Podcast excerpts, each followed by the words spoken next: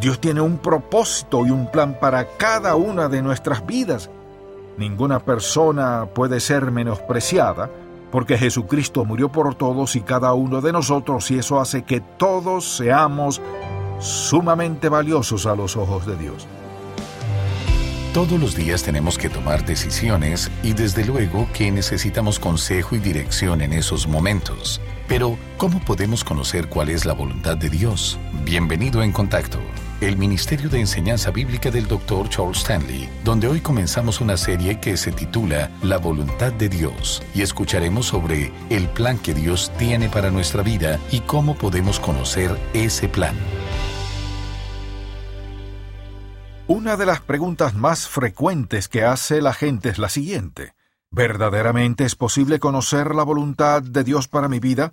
¿Cómo sabré si Dios me está hablando? De eso quisiera hablar en el mensaje de hoy titulado Dios tiene un plan para su vida de la serie La voluntad de Dios. Y lo invito a buscar Hebreos capítulo 10. Quisiera que leyéramos un par de versículos de este capítulo. El autor de esta epístola le escribió a un grupo de personas que confrontaban todo tipo de dificultades prueba, sufrimiento, dolor y probablemente se encontraban un poco desalentados. Así que les escribe lo siguiente. Leamos desde el versículo 35 de Hebreos 10. No perdáis, pues, vuestra confianza, que tiene grande galardón, porque os es necesaria la paciencia para que, habiendo hecho la voluntad de Dios, obtengáis la promesa. Al hablar de la voluntad de Dios nos referimos a su moral, su plan personal providencial para la creación, pero también hablamos de su plan para nuestras vidas. Es la naturaleza misma de Dios, es su carácter mismo tener un plan para nuestras vidas. Al pensar en cómo Dios responde y cómo actúa en determinadas situaciones, vemos que Él no simplemente reacciona, sino que Dios es un planificador. Entonces, que el Señor tenga un plan para nuestra vida va acorde con su naturaleza misma. Así que Él no nos trajo al mundo y dijo, haz lo mejor que puedas, sino que tenía un plan específico en mente. Pensemos en el hecho que Él nos llama a sus hijos. Él dice que es nuestro Padre Celestial. También recordemos que Él dijo, instruye al niño en su camino y aun cuando fuere viejo, no se apartará de él. Si usted tiene dos, cuatro o seis hijos, sabe que no los trata a todos por igual porque cada uno tiene una personalidad diferente, cada uno tiene una perspectiva distinta. Pero los entrenamos a cada uno de ellos y nos relacionamos con ellos de acuerdo con sus necesidades personales específicas. Así que nuestra relación con Dios se refiere a la manera en la cual Él se relaciona con nosotros, no de manera colectiva, sino de manera individual y personal. Pensemos, por ejemplo, en todo el tema de los dones espirituales. Lo invito a buscar Romanos capítulo 12 por un momento. Escuchemos lo que dice desde el versículo 6 al hablar de los dones espirituales que Dios nos da. Dice así, y leo, de manera que, teniendo diferentes dones según la gracia que nos es dada, si el de profecía, úsese conforme a la medida de la fe, o si de servicio en servir, o el que enseña en la enseñanza, el que exhorta en la exhortación, el que reparte con liberalidad, el que preside con solicitud, el que hace misericordia, con alegría. ¿Qué quiere decir con esto? Que Dios nos ha dado a cada uno de nosotros un don en particular. De acuerdo con lo que dice la Biblia, hay siete dones motivacionales. Me refiero a los dones que nos motivan en lo que sea que hagamos. Por ejemplo, dice, alguien tiene el don de servicio, alguien el de administración, alguien reparte, el otro exhorta, otro tiene el don de profecía. Lo que sea, Dios nos ha dado diferentes dones porque Él tiene un plan y una voluntad personal para nuestras vidas. ¿Qué ha hecho Él? Lo ha equipado a usted como un hijo, hija de Dios, para que pueda hacer bien lo que Él lo ha llamado a hacer. Por ejemplo, si usted entiende cuál es su don espiritual, se dará cuenta de lo siguiente, que lo que lo motiva en la vida, ese es su don espiritual. El mío es la exhortación, Así que lo que me motiva en la vida es que quiero exhortar a las personas a que sean obedientes a Dios, a andar en sus caminos, a hacer la voluntad de Dios, a encontrar su voluntad y hacer esas cosas que hacen posible que Dios los use para tener el impacto más grande en sus vidas. Si una persona tiene el don de servicio, verá que sirve a otros, busca maneras de servir, de entregarse en servicio a otros, si encuentra una persona con el don de administrar, usualmente quieren estar a cargo, controlar, dar instrucciones, etc. ¿Por qué nos da Dios diferentes dones? Porque Dios tiene un plan personal específico para cada uno de nosotros y Él ha diseñado su vida y la mía con un plan particular en mente. Muchas personas viven todas sus vidas sin entender ni creer que Dios tiene un plan personal para ellos. Solo piensan que son parte de un gran colectivo y que Dios no tiene ningún interés particular, especial, específico y personal en ellos. Pero la verdad es que sí lo tiene. Para hacer referencia a su cuidado por nosotros, la Biblia dice, Pues aún vuestros cabellos están todos contados. Mateo 10:30. Dice que si el Señor cuida de las aves, ¿no somos nosotros más importantes que las aves? Así que no habla de una humanidad en colectivo. Se refiere a individuos específicos, a usted y a mí. Él tiene un plan personal definido para su vida. Quizá a menudo usted se sienta como que a Dios no le importa. Tal vez siente que en realidad es un don nadie, que su vida no vale nada y que Dios ciertamente no tiene ningún interés especial por usted. Tal vez siente que no tiene ningún talento especial ni dones especiales. Puede que se pregunte, ¿Cómo podrá Dios usarme? Pero la pregunta que deberíamos hacernos es, ¿qué nos enseña la palabra de Dios al respecto? Escuchemos lo que nos dice en Efesios capítulo 2, versículo 10. Dice así, Porque somos hechura suya, creados en Cristo Jesús para buenas obras, las cuales Dios preparó de antemano para que anduviésemos en ellas. La palabra hechura significa que somos personas de notable excelencia. Dios no nos puso a todos en un molde, luego vertió el barro para formarnos y por alguna razón todos salimos diferentes, sino que Dios tiene un propósito específico y un plan para cada uno de nosotros, sea quien sea. Ahora bien, al pensar en el plan de Dios, su propósito y su voluntad, quisiera que pensáramos en las categorías que abarca la voluntad de Dios. Hay dos categorías generales de la voluntad de Dios. En primer lugar está la categoría de la voluntad moral de Dios. La voluntad moral de Dios se relaciona con cada individuo sin excepción. Se trata de las cosas que debemos y no debemos hacer según lo que nos dice claramente la Biblia. Si tomamos una concordancia bíblica y buscamos todos los versículos que tienen que ver con la voluntad de Dios, encontraremos dos categorías principales. La primera categoría es la voluntad moral de Dios.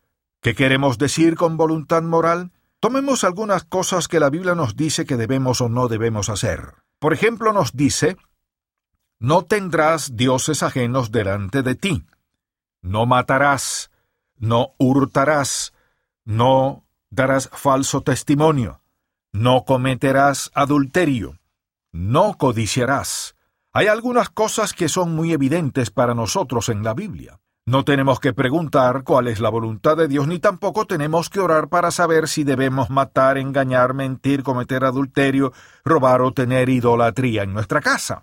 No tenemos que orar por eso, porque la moral de Dios es muy clara y fue dada a toda la humanidad. Entonces la voluntad moral de Dios es la voluntad de Dios que se aplica a todos y cada uno de nosotros. Ahora bien, me parece interesante que a veces algunas personas quieren poner algunas cosas en esta categoría que no corresponden aquí. Lo invito a buscar Primera de Tesalonicenses capítulo 4. Notemos lo que dice, comenzando en el versículo 3. El apóstol Pablo les escribía a los tesalonicenses y les dijo así, Pues la voluntad de Dios es. Esta es parte de la voluntad moral de Dios. ¿Cuál es la voluntad de Dios? Es esta. Pues la voluntad de Dios es vuestra santificación, que os apartéis de fornicación, que cada uno de vosotros sepa tener su propia esposa en santidad y honor, no en pasión de concupiscencia como los gentiles que no conocen a Dios. Vayamos a algo que ciertamente pensamos que es parte de su voluntad moral. Vayamos al capítulo 5 y leamos el versículo 18, que la mayoría se sabe de memoria. Dad gracias en todo, porque esta es la voluntad de Dios para con vosotros, en Cristo Jesús. La voluntad moral de Dios es esa voluntad divina que abarca a toda persona. Es la voluntad de Dios para todo el mundo. No mentir, no robar, no engañar, no cometer adulterio, etc. Es la voluntad de Dios para todos que demos gracias en todo al Señor Jesucristo. Él dice que ciertamente esa es su voluntad. Entonces a eso nos referimos al hablar de la voluntad moral de Dios. Ahora bien, hay otras cosas que tal vez la gente diga, bueno, no sé cuál es la voluntad de Dios en esto, tengo que orar por esto. Permítame darle algunos ejemplos. Alguien dirá, sé que la Biblia dice que debemos ser salvos, tengo que orar por eso. Pues usted puede dejar de orar por ser salvo. Le diré por qué. Vayamos a Primera de Timoteo por un momento. Leamos el capítulo 2. Vemos aquí claramente ¿Cuál es la voluntad de Dios en cuanto a la salvación de una persona? Entonces dice así en el versículo 3 de este capítulo 2, y leo, Porque esto es bueno y agradable delante de Dios nuestro Salvador, el cual quiere que todos los hombres sean salvos y vengan al conocimiento de la verdad. Así que no tiene que orar y preguntarle a Dios, ¿es su voluntad que yo sea salvo? Dios desea que todos seamos salvos. Él dice en segunda de Pedro capítulo 3 versículo 9 que no es la voluntad de Dios que ninguno perezca, sino que todos vengan a conocer la verdad. Leemos el Señor no retarda su promesa según algunos la tienen por tardanza, sino que es paciente para con nosotros, no queriendo que ninguno perezca, sino que todos procedan al arrepentimiento. Por eso él dijo en Juan 3, 16, porque de tal manera amó Dios al mundo que ha dado a su Hijo unigénito, para que todo aquel que en él cree no se pierda, mas tenga vida eterna. También dijo, porque todo aquel que invocar el nombre del Señor será salvo. ¿Por qué vino Jesucristo? Él vino para que todos los hombres supieran la verdad y fuesen salvos por su gracia, bondad, amor y misericordia para con nosotros. Por lo tanto, no es cuestión de orar. Dios, ¿seré salvo o no? Él dice que hoy es el día de salvación. Ahora es el tiempo de ser salvo. Si usted ha orado para ser salvo, deje de orar y sea salvo ahora mismo. Si usted escucha este mensaje y nunca ha aceptado a Jesucristo como su Salvador, solo necesita decirle en este momento, Señor, quiero ser salvo ahora mismo. En ninguna parte de la Biblia dice sea salvo mañana. En ninguna parte de la Biblia dice ore por su salvación. Quizás alguien dirá, bueno, soy salvo y sé que lo soy, pero he estado orando para ser bautizado. Deje de orar por eso. No necesita orar en cuanto a su bautismo. ¿Por qué? Porque el Señor Jesús le dijo a sus discípulos, Id y haced discípulos a todas las naciones, bautizándolos en el nombre del Padre, del Hijo y del Espíritu Santo, enseñándoles que guarden todas estas cosas que os he mandado, y he aquí, yo estoy con vosotros todos los días, hasta el fin del mundo. Así que no tiene que orar y preguntarle a Dios si debe ser bautizado o no, porque eso es parte de la gran comisión. No solo enseñar la verdad y que crean en Jesucristo, sino también Parte de la gran comisión es que seamos bautizados, que seamos identificados con un cuerpo local de creyentes que amen a Dios.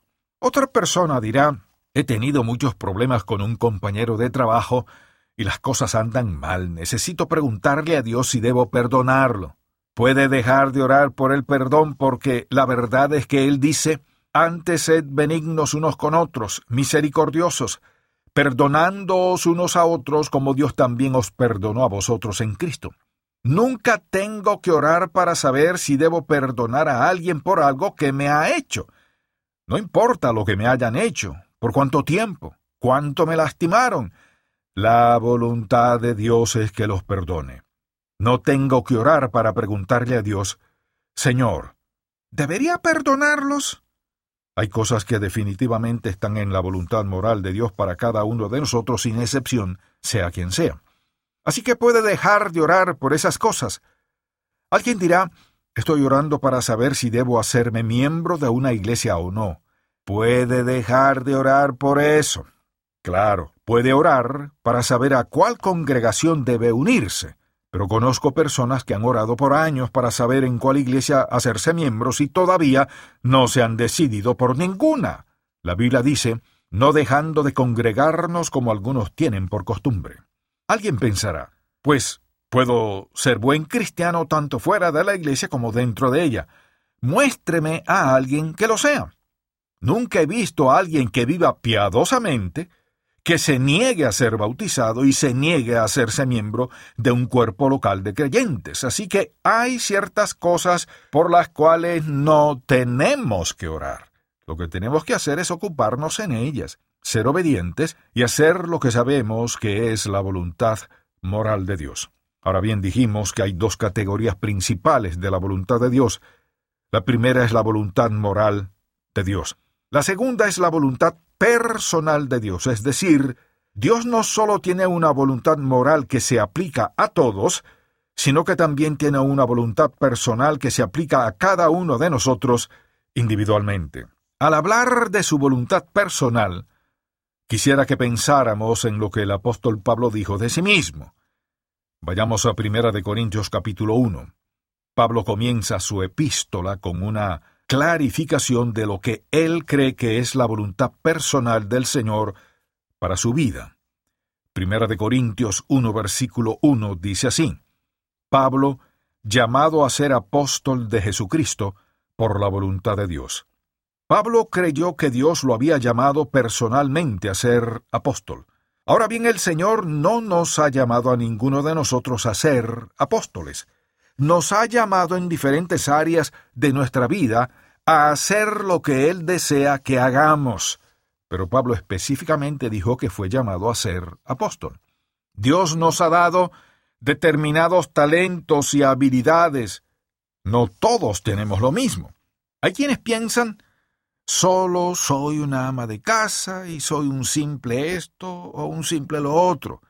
Pero en la mente de Dios nadie es un simple esto. Toda persona es valiosa ante sus ojos. Cada persona sin excepción tiene un don. Dios tiene un propósito y un plan para cada una de nuestras vidas. No existe una persona que no sea importante sobre la faz de esta tierra.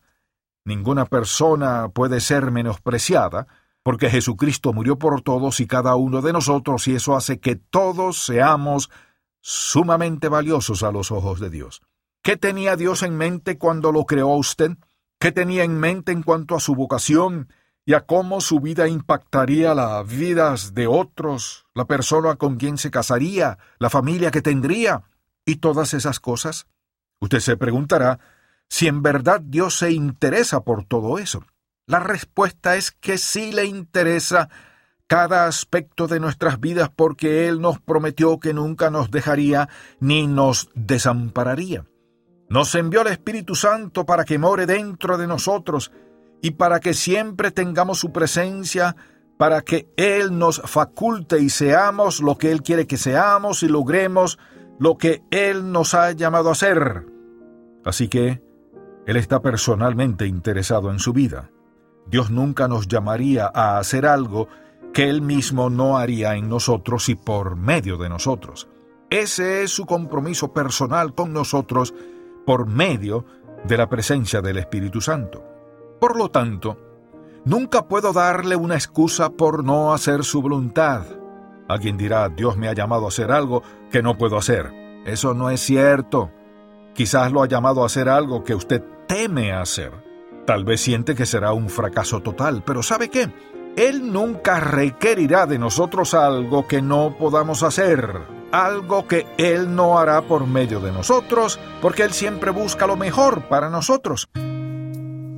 Gracias por escuchar En Contacto, el Ministerio de Enseñanza Bíblica del Dr. Charles Stanley. Saber quién es Cristo es importantísimo para vivir la vida cristiana. Escuche más acerca de este tema en la edición para hoy de Un Momento con Charles Stanley.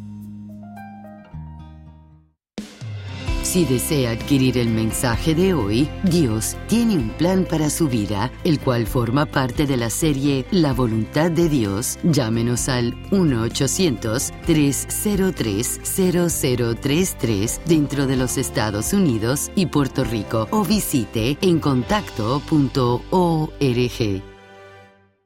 En nuestro andar de fe tenemos preguntas. ¿Cómo sé la voluntad de Dios para mi vida? ¿Dios escucha mis oraciones? ¿Por qué pasan cosas malas? Las respuestas se hallan en la palabra de Dios. Pero, ¿cómo sabemos dónde empezar? El devocional gratuito de En Contacto le guiará en la dirección correcta con contenido bíblico del Dr. Charles Stanley. El devocional En Contacto. Para suscribirse gratis, visite encontacto.org diagonal diarias. ¿Cómo toma usted sus decisiones? ¿Utiliza la lógica o la opinión de algún amigo? Los cristianos tienen a su disposición el recurso más grande que existe, un Padre Celestial que solo desea lo mejor para sus hijos. Pero, ¿cómo reconocer su voz? Mediante el libro Cómo escuchar la voz de Dios, el Dr. Stanley le enseñará a reconocer la voz de Dios. Para adquirir este libro, llámenos al 1-800-303-0033 o visite encontacto.org.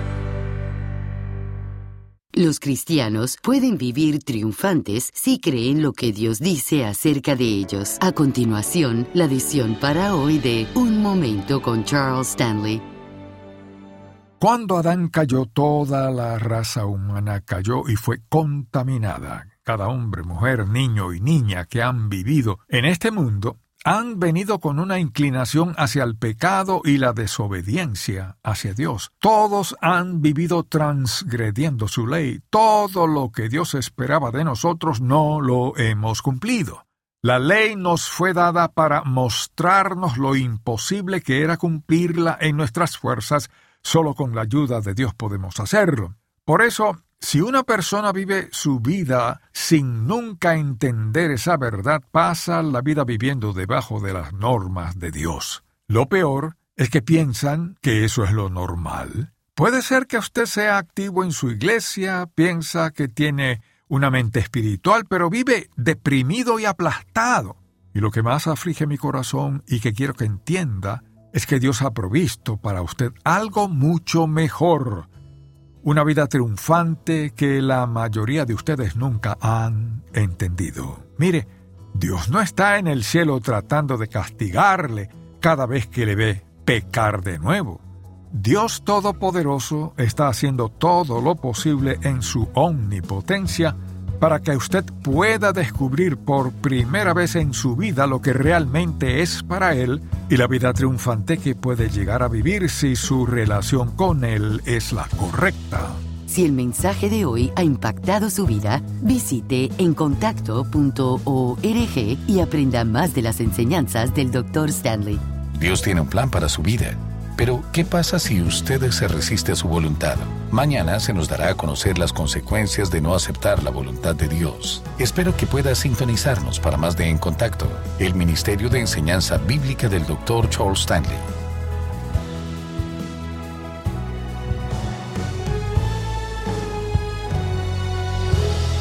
Este programa es una presentación de Ministerios en Contacto, Atlanta, Georgia, y permanece en esta estación gracias a sus oraciones y donativos.